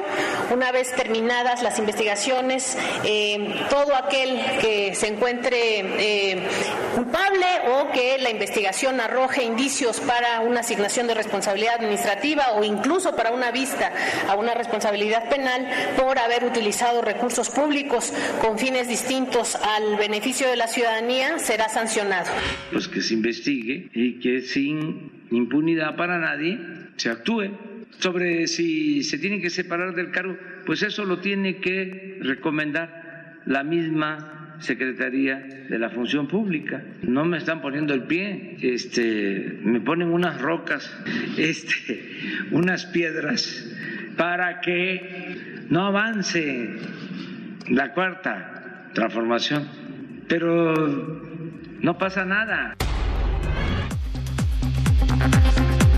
Bueno, pues ya escucharon, el presidente López Obrador descartó que por ahora se suspendan estos 10 superdelegados federales acusados por eh, pues supuestamente utilizar recursos públicos con fines distintos a eh, pues los programas eh, sociales. esta información la reveló ayer la secretaria de la Función Pública, Irma Heréndira Sandoval, como parte de su comparecencia por la glosa del primer informe de gobierno y llamó mucho la atención porque pues por supuesto pues que estén investigando a 10 funcionarios, eh, parte de, la administración o parte de la pues de la estructura de, eh, de gobierno del presidente Andrés Manuel López Obrador, pues no es una no es una nota menor. Por eso queríamos platicar con Eduardo Bojorques, director de Transparencia Internacional en México, Transparencia Mexicana. Muchísimas gracias, Eduardo. ¿Cómo estás? Buenas tardes. Al contrario, muy buenas tardes, Ana Francisca, qué gusto saludarte. Igualmente, Eduardo, pues eh, quisiera eh, que nos primero nos pudieras dar una lectura de, de pues, las declaraciones de, de, la secretaria Sandoval ayer. Eh, y, cómo ves que estén armando, digamos, estos expedientes en contra de 10 superdelegados federales? Ya vimos lo que le pasó al superdelegado de, de Jalisco, ¿no? Mira, yo creo que en primer lugar hay que decirlo, eh, la máxima sanción que puede imponer la Secretaría de la Función Pública pues es la inhabilitación de un servidor público por un periodo eh, máximo de 10 años, ¿no? Entonces hay que ser muy muy conscientes de cuál es la peor sanción, digamos, que podrían enfrentar estos servidores públicos en caso de que se les encontrara responsables de alguna irregularidad en materia administrativa. Eh, ¿Y por qué subrayo esto? Porque parte de lo que ha venido ocurriendo en los últimos años es que el, eje de la lucha contra la corrupción desde el gobierno federal y de, esta administración se ha movido a la unidad de inteligencia financiera, al servicio de administración tributaria y a la Fiscalía General de la República. Entonces, en donde estamos ahorita alrededor del tema de la comparecencia es un asunto de naturaleza estrictamente administrativa, eh, habrá que ver cómo se van desarrollando cada una de estas investigaciones y si hay o no posibles responsabilidades, recordando que la máxima sanción eh, pues es, solamente la inhabilitación del cargo. ¿Dónde estaría una investigación de otro calado y de otra naturaleza? Eh, pues si el anuncio lo hubiera hecho el fiscal general de la República y lo hubiera acompañado de, investigaciones que están pues soportadas en la vía penal, y, que se pudiera hablar de otro tipo de responsabilidades. Nada más para, para ponerlo, porque te acordás, por ejemplo, que el caso de Brecht eh, había sido sancionado en la vía administrativa, en la administración anterior, pero donde no se ha tocado es en la vía penal, que es la que está, la que corresponde a la Fiscalía General de la República. Ahora, lo que sí creo que es sano, Ana Francisca, es que ya eh, ayer se haya roto esta idea de que todos los casos de los que se hablan son casos o posibles investigaciones de la administración anterior o anteriores. ¿no? Creo que es muy sano que empiecen a, ver que hay, hay que meter orden en el propio en la propia administración del presidente López Obrador y Ana Francisca que, que este como cualquier otro gobierno tiene riesgo de enfrentar posibles irregularidades administrativas no se ha erradicado la corrupción pues para decirlo muy claro lo que habrá que hacer es investigarla si se presenta en este gobierno. Claro, eh, es decir, de, de estos, digamos, de lo que salga de estas investigaciones que son, eh, por supuesto, administrativas, eh, quizás salga algo más, no lo sabemos. Puede ser que sí. No lo sabemos, Y, hay que estar muy atentos, ¿no? Porque, por ejemplo, En otros casos de esta administración, pienso en el, en el caso de la exsecretaria de, de Medio Ambiente, pues no sabemos si se hizo una investigación, ¿no? Después de todo el asunto eh, vinculado con el tema del, del, vuelo, ¿no? Del retraso de una aeronave, eh, pues de naturaleza mercantil eh, para para un para, fin para público. poderse subir, ¿no? Este, frenaron el vuelo. Exactamente, retrasarlo para poder tomar un vuelo. Eh, y bueno, el, el, propio día de ayer, eh, durante la comparecencia, pues se le preguntó a la, a la secretaria cuál era el estatus, por ejemplo, de otro funcionario de esta administración, el director Bartlett. del CFE, en fin. Creo exactamente. Creo creo que algo muy importante es que lo que se anuncia es el inicio de la investigación y habrá que esperar eh, pues en qué concluye cada una de estas estas investigaciones. La otra cosa interesante que yo creo que habría que preguntarle a la Secretaría es quién presentó las denuncias, es decir, si estas eh, eh, posibles irregularidades se detectaron de oficio, Ana Francisca, la propia Secretaría, digamos, Sí. eh, encontró estas posibles irregularidades, o fue, por ejemplo, eh, denuncias presentadas por ciudadanos o por miembros de la oposición. Eso sería súper interesante, ¿no? Eso sería Yo muy creo que interesante. habrá que ver quién inició no la, la investigación porque también ahí pues este hay hay temas de, de los cuales vale la pena analizar en el caso de Jalisco es, es casi evidente que las denuncias presentadas no venían no de la del propio trabajo de la Secretaría de la Función Pública sino de eh, pues investigaciones periodísticas que se presentaron y que Sí, sí, sí. revelaron posibles irregularidades de este funcionario ¿no? Claro. Oye, este Eduardo, ah, quisiera también ahora tocar el tema de la percepción del combate a la corrupción, que creo que también es muy interesante. Eh, por ahí han salido algunas encuestas y algunos datos en donde eh, se, ve que una, una, una mayoría, más del 60% de las personas que a las que se les ha preguntado, y eso es en varias eh, encuestas, eh, dicen que el presidente está actuando muy bien eh, en contra de la corrupción, es decir, la, la, la lucha, digamos, que está dando el presidente en este frente, eh, pues es una lucha muy bien calificada. Hay, cabe, eh, cabe comparar con el sexenio pasado, digo, menos del 20% decía lo mismo de, eh, de Enrique Peña Nieto, todos los mexicanos o la gran mayoría de los mexicanos, nueve de cada diez, dice que es un problema gravísimo. Entonces, digamos que ahí tiene uno, uno de los capitales este, políticos pues más importantes el presidente. Ahora, mucha de su lucha se ha dado, eh, y no sé si coincidas, eh, es una pregunta más bien, eh, ¿tú ¿crees que, que su lucha se ha dado eh, eh, en el fortalecimiento institucional del, del sistema eh, anticorrupción o eh, pues más bien es una lucha un poco llevada por la libre? ¿no? No sé, no sé cómo...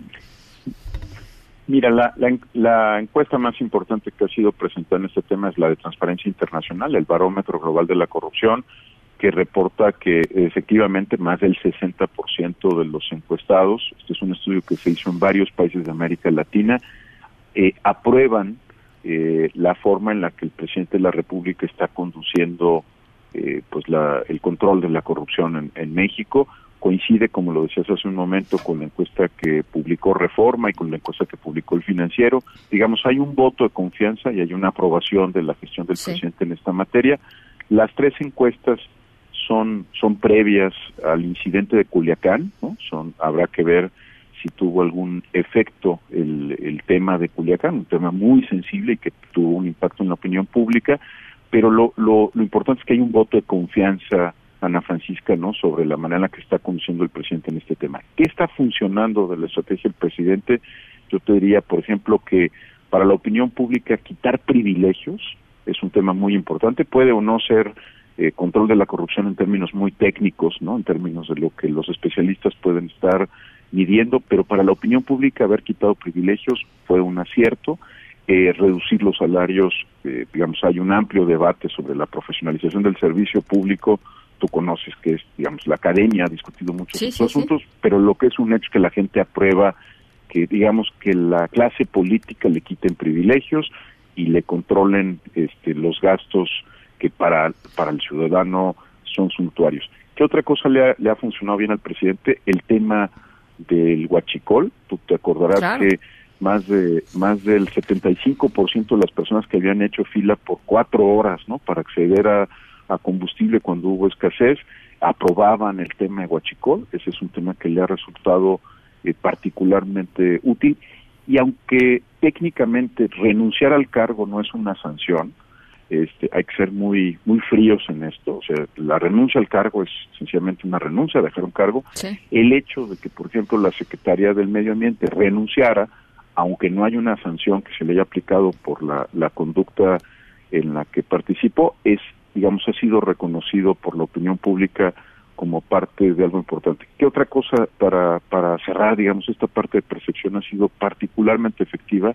Que el presidente no quita el dedo del renglón, Ana Francisca. O sea, no hay día en la conferencia de prensa de las mañanas, las famosas mañaneras, en la que el presidente no toque el tema y está muy muy bien estudiado que cuando cuando eh, digamos la, opinión pública lo que premia es el esfuerzo, aunque no siempre termine en resultados efectivos o técnicamente eh, pues reconocidos como tal. Entonces hay, hay un voto de confianza y también el presidente ha explotado bien, ¿no? Que esta es una prioridad de su gobierno y que es una un asunto que, como decías hace un momento, nueve de cada diez mexicanos reconoce como el principal problema del país. Bueno, pues la verdad, eh, muy interesante y, importante esta precisión que nos haces sobre pues la parte administrativa, ¿no? Las sanciones que en todo caso vendrían desde la función pública son, pues obviamente administrativas, este y, habría que ver, pues el caso, eh, la forma, el modus operandi, etcétera, etcétera, y después a ver si algo así, algo, eh, pues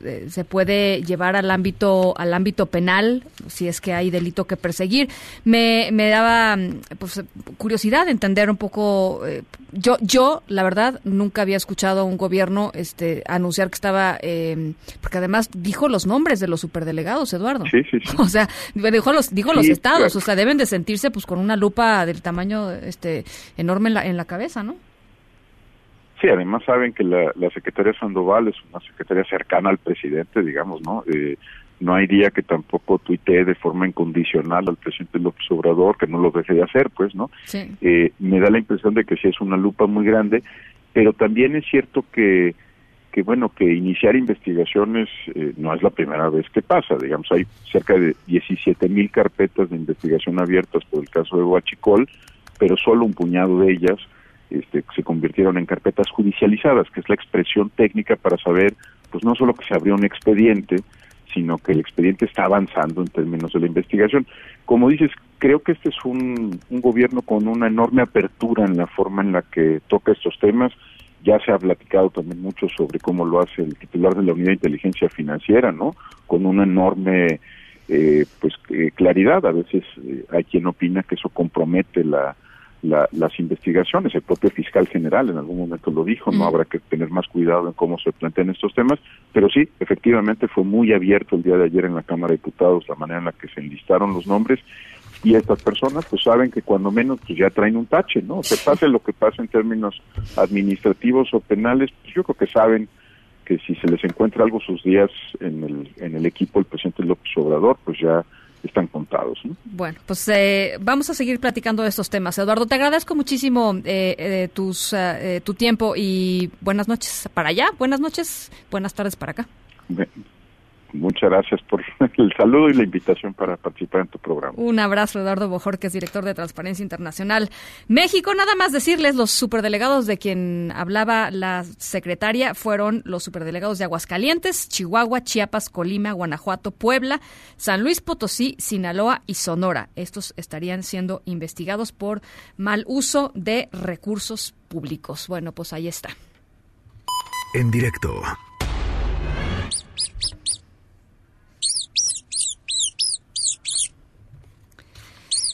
Bueno, ya les decía que nuestra historia sonora de hoy tiene que ver con eh, un ser, unos seres que aprendieron a manejar por comida. Básicamente los sobornaron con, algún tipo de comida. Em, y estamos escuchando, pues justamente de quién se trata. Yo estoy segura que muchos de ustedes reconocen este, este sonido. Son ratas. Em, son ratas. Son seres muy, muy, muy listos. Eh, y en unos minutitos les platico cómo sucedió todo esto. Pausa y regresamos.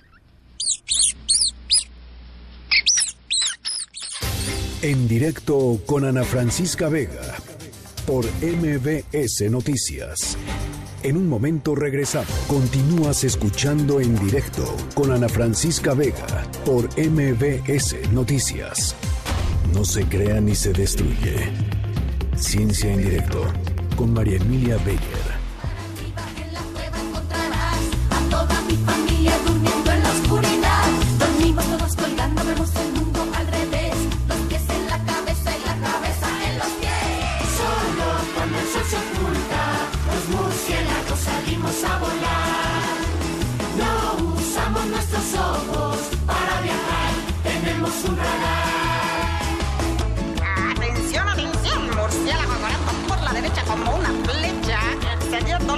Bueno, este María Emilia Beyer nos va a platicar hoy sobre los murciélagos y nuestro querido productor Daniel Guerra se encontró esta esta rolita para para abrir este para abrir la conversación, querida María Emilia, ¿cómo estás? No, Ana Francisca, muy bien. Yo no conocía la canción. No, yo tampoco. Yo tampoco, pero este el- Dani es productor casi arqueólogo musical de, Mira, de- ya de la veo, red exacto. y se encuentra estas joyas, así es que este introducirnos en el tema, pues es que mira, ahora que estamos tan cerca, ya sabes, sobre todo de Halloween, porque nosotros con nuestras tradiciones de Día de Muertos, pues no es que usemos mucho al murciélago como figura, más bien es algo de Halloween, ¿no? Ajá. Eh, pero el caso es que con Halloween o sin Halloween al pobre murciélago siempre se le se le etiqueta como este animal pues este terrible de la noche, oscuro, incluso diabólico, ¿no? Y entonces, bueno, pues se me hizo que era buen momento para que sepamos que en realidad hay muchas razones por las que biológicamente tenemos que estar profundamente agradecidos Sí, con los sí. murciélagos, ¿no? Y entonces contarles, bueno, ciertas características rapidísimas. Una de ellas es que, bueno, son de por sí eh, especies interesantes evolutivamente hablando, porque son mamíferos como nosotros, es decir, tienen el cuerpo cubierto por pelito, amamantan las mamás a sus crías con es muy tierno etcétera. verlos amamantar. este, Exacto, o sea, lo- y, y las madres van volando con ellos ahí Sí. pegados al cuerpecito Sí, sí, sí. y los cuidan mucho, incluso en las cuevas hay guarderías, es decir, las hembras jóvenes que no tienen bebés eh, se entrenan cuidando a los chiquitos mientras las mamás salen en la noche a traer comida para las nanas y para los bebés, ¿no? Entonces digamos que son realmente animalitos altamente sociables, ¿no? Como muy amigables entre ellos, que tienen muy bien establecidas sus colonias. Y, y pues nosotros a veces somos incapaces de verles todas estas eh, cualidades, ¿no? Y, y de comprender, pues, que son organismos realmente muy interesantes porque les tenemos miedo, ¿no? Entonces, pues vamos a platicar un poquito acerca de, de, de qué hacen por nosotros mientras dormimos estos aliados que tenemos en la noche. Y bueno, eh, lo primero que te quiero decir es que desde luego México es un país muy, muy rico en murciélagos. Los murciélagos se estudian eh, en muchísimas universidades del país, está la UAM, con el grupo del, del doctor Ramírez Pulido, está en la UNAM, con el grupo del doctor eh, Rodrigo Medellín. En fin, no tenemos como mucha gente estudiando murciélagos. ¿Y por qué los estudiamos? Pues porque comprender a los murciélagos también ayuda a comprender nuestra biodiversidad. Resulta que en México tenemos muchísimas especies diferentes que viven en los bosques, en los desiertos, en, en, en, en, en la ciudad incluso, cosas que a veces desconocemos, pero aquí en Ciudad de México también viven murciélagos. Y eh, pues aunque les tenemos fama de chupasangres, ¿no? Y por eso es que, y con ese cariz es que se les usa en la época Sí, de sí, Halloween, sí. ¿no? Para espantar. En realidad, la mayor parte de los murciélagos que existen en el mundo se dedican a comer insectos. Esto quiere decir que mientras nosotros dormimos, los murciélagos están comiendo a veces plagas de los cultivos, por ejemplo, con lo que nos ayudan a hacer de manera biológica un, un, un control de plagas. Pero también en la ciudad eh, se alimentan, por ejemplo, de los molestos mosquitos, ¿verdad? No nos gusta el mosquito, bueno, pues a veces el murciélago es el que nos salvó de, de ello, ¿no? Eh, y bueno, estos serían los, los murciélagos que comen insectos, es decir, los insectívoros. Pero resulta que también tenemos otros especiales, Ana Francisca. Por ejemplo, están los nectarívoros y polinívoros, es decir, los que comen néctar y polen, del mismo modo que una mariposa o que una abeja o que un colibrí. Y es bien importante que sepamos que muchas flores de maguey, en particular del agave tequilero, que tanto nos gusta a algunos de nosotros, ¿verdad? abren por la noche. Y esto significa que el polinizador natural es el murciélago, porque ya no hay abejas, ya no hay mariposas. El polen de los agaves tequileros, si bien la flor puede estar abierta durante el día y que lleguen las abejas, el polen está en su mejor momento para ser fertilizado, para fertilizar otras plantas durante las primeras horas de la noche. Y entonces es el murciélago que come polen, en particular eh, de una especie Leptonicteris, quien, quien realmente puede estar haciendo esta labor. Entonces debemos el tequila y el pulque y el aguamiel y el mezcal pues a la labor de los murciélagos. Y bueno, pues también las frutas, si nos gustan las frutas, pues muchísimas frutas han llegado hasta nuestros días porque a lo largo de millones de años de evolución fueron los murciélagos, frugívoros en este caso, los que consumían las frutas en estos estados a lo mejor todavía irreconocibles para nosotros porque no eran exactamente las frutas que hoy conocemos, pero ellos han ido haciendo una selección y han ido también haciendo un, una dispersión de las semillas al comer el fruto y mientras vuelan van tirando las semillas y así han ido sembrando a estas especies botánicas por muchos lugares. Y entonces, por ejemplo, tenemos, bueno, pues tenemos mangos, tenemos higos, no tenemos eh, pues sandía, tenemos muchas frutas que nos encantan hoy en día gracias a esta labor de dispersión de semilla de los murciélagos. Son maravillosos, son maravillosos. son maravillosos y sí y sí creo que es muy importante todo este trabajo académico pues de protección de los murciélagos porque la verdad es que efectivamente hay muchísima gente que bajo estos este pues estas ideas este pues concepciones muy equivocadas este o, o- o muy pues em, aceleradas digamos de lo que están de lo que pueden hacer los murciélagos terminan por matarlos terminan por este por ah, pues sí o ahuyentarlos de los lugares en donde han hecho sus sus eh, sus cuevitas y, y la verdad es que son esenciales no Así es. Y además está perfectamente identificado que cuando a los murciélagos, por ejemplo, insectívoros, tú los matas o los mueves de un lugar, las poblaciones de insectos que tienen crecimientos exponenciales, los insectos tienen una tasa de fertilidad impresionante, Enorme, claro. muchísimo mayor que la nuestra, pues se vuelven un problema brutal. Y entonces, primero tenías murciélagos que controlaban en la noche eso y no había plaga para tu cultivo y ahora tienes que gastar muchísimo en, en, en, en una serie de agroquímicos porque ya no tienes al murciélago, ¿no? Entonces, en realidad, pues sí, digamos que trabajan por nosotros cuando dormimos. México es un país muy rico en estas especies de mamíferos voladores y bueno, pues un poco como invitarlos a que sí disfrutemos de Drácula y leamos y veamos Crepúsculo y todo lo que quieran, pero que sepamos que el animal de la naturaleza, en realidad eh, de 235 especies solamente tres chupan sangre, son hematófagas, se alimentan de sangre, ese es el nombre científico, eh, y además, pues por lo pronto no están en la ciudad, viven en las selvas, y de estas tres, solo una se alimenta de sangre de mamífero, las otras dos prefieren sangre de aves, por ejemplo, gallinas de corral, porque es más ligera que nuestra sangre, es decir, ni siquiera nos Ay. meterían un mordisco, ¿no? Entonces, bueno, dejaré esta reflexión. me parece muy bien María Emilia te mando un abrazo grande y que pases lindo fin de semana Igualmente, Ana Francisca, y si celebran Halloween este fin de semana, pues ya, ya saben que, que el murciélago no es tan malo como lo pintan. Muchas gracias, María Emilia. Vamos a hacer una pausa. Al regreso del corte les vamos a platicar de otros animales a los que también tienen pésima fama eh, y que van a ver lo que hicieron en nuestra historia sonora de hoy. Son las 6 con 44. Pausa y regresamos. En un momento continuamos en directo con Ana Francisca Vega. Continúas escuchando en directo con Ana Francisca Vega por MBS Noticias. Bueno, pues ahora sí eh, estamos por cerrar el programa. En un minutito más les voy a platicar qué fue lo que hicieron las ratas, que eh, pues que es parte de nuestra historia sonora de hoy. Eh, si les, si no les gustan las ratas, este, esto les va a gustar menos porque la verdad, la verdad, la verdad sí está medio, híjole, este, lo que aprendieron a hacer. Pero ahorita se los platico. Mientras tanto, gracias por todos sus comentarios.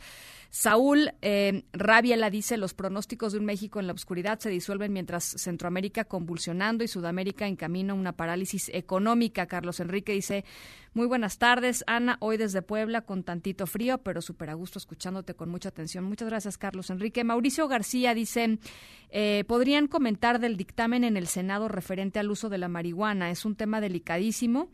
Eh, ya que se aumente de 5 a 28 gramos para consumo personal. 28 gramos es un paquete enorme, como cinco cajetillas juntas. No todos estamos de acuerdo con esto. Mauricio, vamos a tocar ese tema eh, prometido la semana que entra.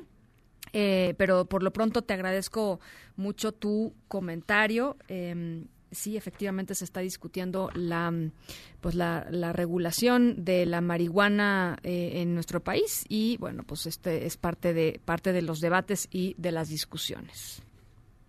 En directo.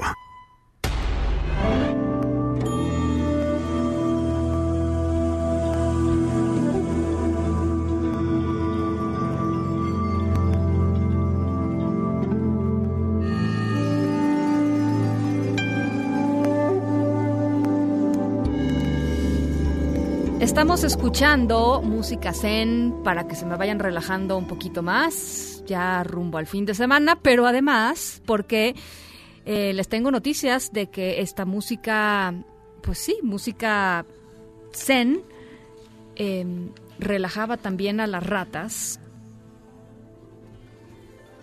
Eh, ahí les va, nuestra historia sonora de hoy.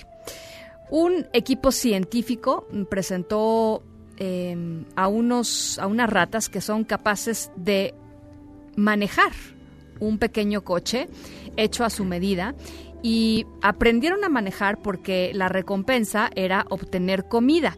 Esta nueva habilidad descubierta en la rata sugiere que sus cerebros son mucho más flexibles de lo que se creía antes y que eh, pues además pues son seres muy adaptables a su entorno porque pueden literalmente esquivar algunas cosas, este, pueden dar vuelta, pueden seguir una ruta. Eh, esto pues no se sabía. Todo esto puede ayudar a los científicos a encontrar eh, pues eh, no la cura para enfermedades como Parkinson o Alzheimer, pero sí ciertas pistas de cómo funciona el cerebro y de cómo puede el cerebro ser más flexible. Eh, fíjense, la científica encargada de este proyecto, que se llama Kelly Lambert de la Universidad de Richmond, dice que eh, los, los roedores pueden reconocer objetos, pueden presionar barras, pueden encontrar la salida de los laberintos y, eh, bueno, pues su equipo quería saber si efectivamente podrían manejar. Al final descubrieron que sí y que los las ratas, con tal de ganarse unos cuantos cereales, pues eran capaces de conducir este mini vehículo. Yo me hubiera salido del laboratorio corriendo. Este, pero bueno, por suerte hay científicos que sí aguantan estas cosas. Eh, además, eh, todo parece indicar que aprender a manejar las relajaba de acuerdo con lo que revelaron los análisis de sus heces, porque durante sus clases de conducir aumentaban los niveles de dos hormonas, eh, corticosterona y otra hormona más. La primera es un marcador de estrés y la segunda lo contrarresta, así es que se dieron cuenta que pues, se contrarrestaba el estrés en el cual vivían las ratas, que este, además de hacer travesuras en las cocinas de las personas, ahora se sabe que también pueden manejar. Esa es nuestra historia sonora de hoy. En Agenda con Rafael Arce. Querido Rafa. Ana, ¿y estas ratas ya están aquí en la Fórmula 1 o, o no? Por- Eh, no, pues ya saben manejar, Es- ¿Sabes ¿no? qué Que, son ver, los que están bien. haciendo la, la, la, la vuelta de prueba? en la- en Ah, la de acuerdo. Entonces en la- Hamilton se queda Hamilton se queda corto. pequeño. Este, les van a poner también algunos este, maicitos ahí en la, en la meta de la Fórmula 1. No, pues algunos deberían de darles estas clases de manejo, ¿verdad? Aquí en la Ciudad de México que parecemos todos, algunos, algunos más, otros. Bueno, otros además se menos, ¿no? desestresaron, o sea, eso me pareció, Ay, la verdad, este... Hablando del estrés, por sí, cierto, imagínate ¿sí que? Mm. salieras a la Ciudad de México y en lugar de estresarte con el tráfico te desestresaras en el manejo, sería una sería ideal, ¿no? Fabuloso. Hablando del estrés, te recuerdo que por la norma no vengo lunes, martes y miércoles. ¿Cómo están? Buena tarde, buena noche a quienes nos escuchan y a quienes nos ven. Aquí en, en directo, ya saben ustedes, como todo en la vida, en directo las cosas resultan mejor. Eso. Oye, Ana, el domingo, ya hablando mucho más en serio, el domingo allá en Culiacán habrá una, una marcha eh, convocada por, la, por, por, por los ciudadanos, por la sociedad. Eh, le han llamado Culiacán Valiente, ¿no? Es como una, un mensaje a autoridades, a, a, a la delincuencia, a los narcos, de que Culiacán está de pie y que Culiacán es valiente. Estamos, por supuesto, sí, hay sí. que ver la convocatoria, ¿no? Hay que ver la convocatoria, Ana, y por supuesto estamos al pendiente de este asunto. También, claro está, de las eh, conflagraciones, ah, ¿verdad? De los incendios, de los incendios en Baja California. Eh, por supuesto, ya, está ya, ya, ya se reabrió la, carretera Tijuana-Ensenada después de 17 horas de, de haber estado eh, cerrada precisamente por los incendios, Ana. Eh, estamos al pendiente de- de cómo, de cómo van desarrollándose o ya no los incendios allá en Baja California. Pues por lo que nos dijo Sí. David León, pues este, la verdad es que están muy al principio de, de Sí. poderlos controlar. O sea, el Muy activos. 25% no Sí. me parece nada este, favorable, ¿no? Pues bueno, pues es- exactamente. Oye, Ana, un, un anuncio para quienes, eh, los conductores precisamente, quienes manejan aquí en la Ciudad de México y también para las ratas, que también ya manejan, las de cuatro patas, estas, las que tú nos platicaste ahorita en el momento sonoro. Ajá. La avenida Hidalgo eh, será de un solo sentido a partir del lunes o, o- o ya del miércoles, la próxima semana, Ana, del eje Lázaro Cárdenas. Antes San Juan de Letrán o Niño Perdido, como dijera Jacobo Zabludowski. Sí, no, bueno, o sea, te fuiste al siglo pasado literal. pasado. Bueno, eh, eh, será del eje central a Paseo de la Reforma en un solo sentido, es decir, del centro histórico al templo de San Hipólito. Eh, Ana, toda vez que la autoridad eh, va a anchar el camellón, va a ser más ancho el camellón, eh, que, eh, que precisamente divide a la avenida Hidalgo. Entonces, pues ahí hay que estar atentos, Ana, de este asunto. ¿Te acuerdas que Wilmer Metelus, eh, Wilmer Metelus nos- del Comité de Nacionalizados y Afroamericanos nos dijo que el próximo lunes presentará una carta a Andrés Manuel López Obrador como protesta? Pues bueno, estamos por supuesto al pendiente de esto. No se les olvide atrasar su reloj mañana antes de irse a acostar. Yuhu, yupi, el horario de invierno. Y Ana, estamos al pendiente de lo que está sucediendo en el Zócalo con el homenaje a José José. Ya cantó María León. Eso, Eso. mero. Muchísimas gracias, Rafa. Nada, a ti. Lindo fin de semana. Igualmente. Son las seis con 55. Nosotros nos vamos a nombre de todos los que hacen posible este espacio. Muchísimas gracias por acompañarnos toda esta semana. Yo soy Ana Francisca Vega. Eso, un aplauso de salida, como no. Eh, los dejo como todas las tardes con Gaby Vargas y después, ya saben, charros contra gangsters. Pasen buena noche. MBS Radio presentó En directo, en directo, con Ana Francisca Vega, por MBS Noticias.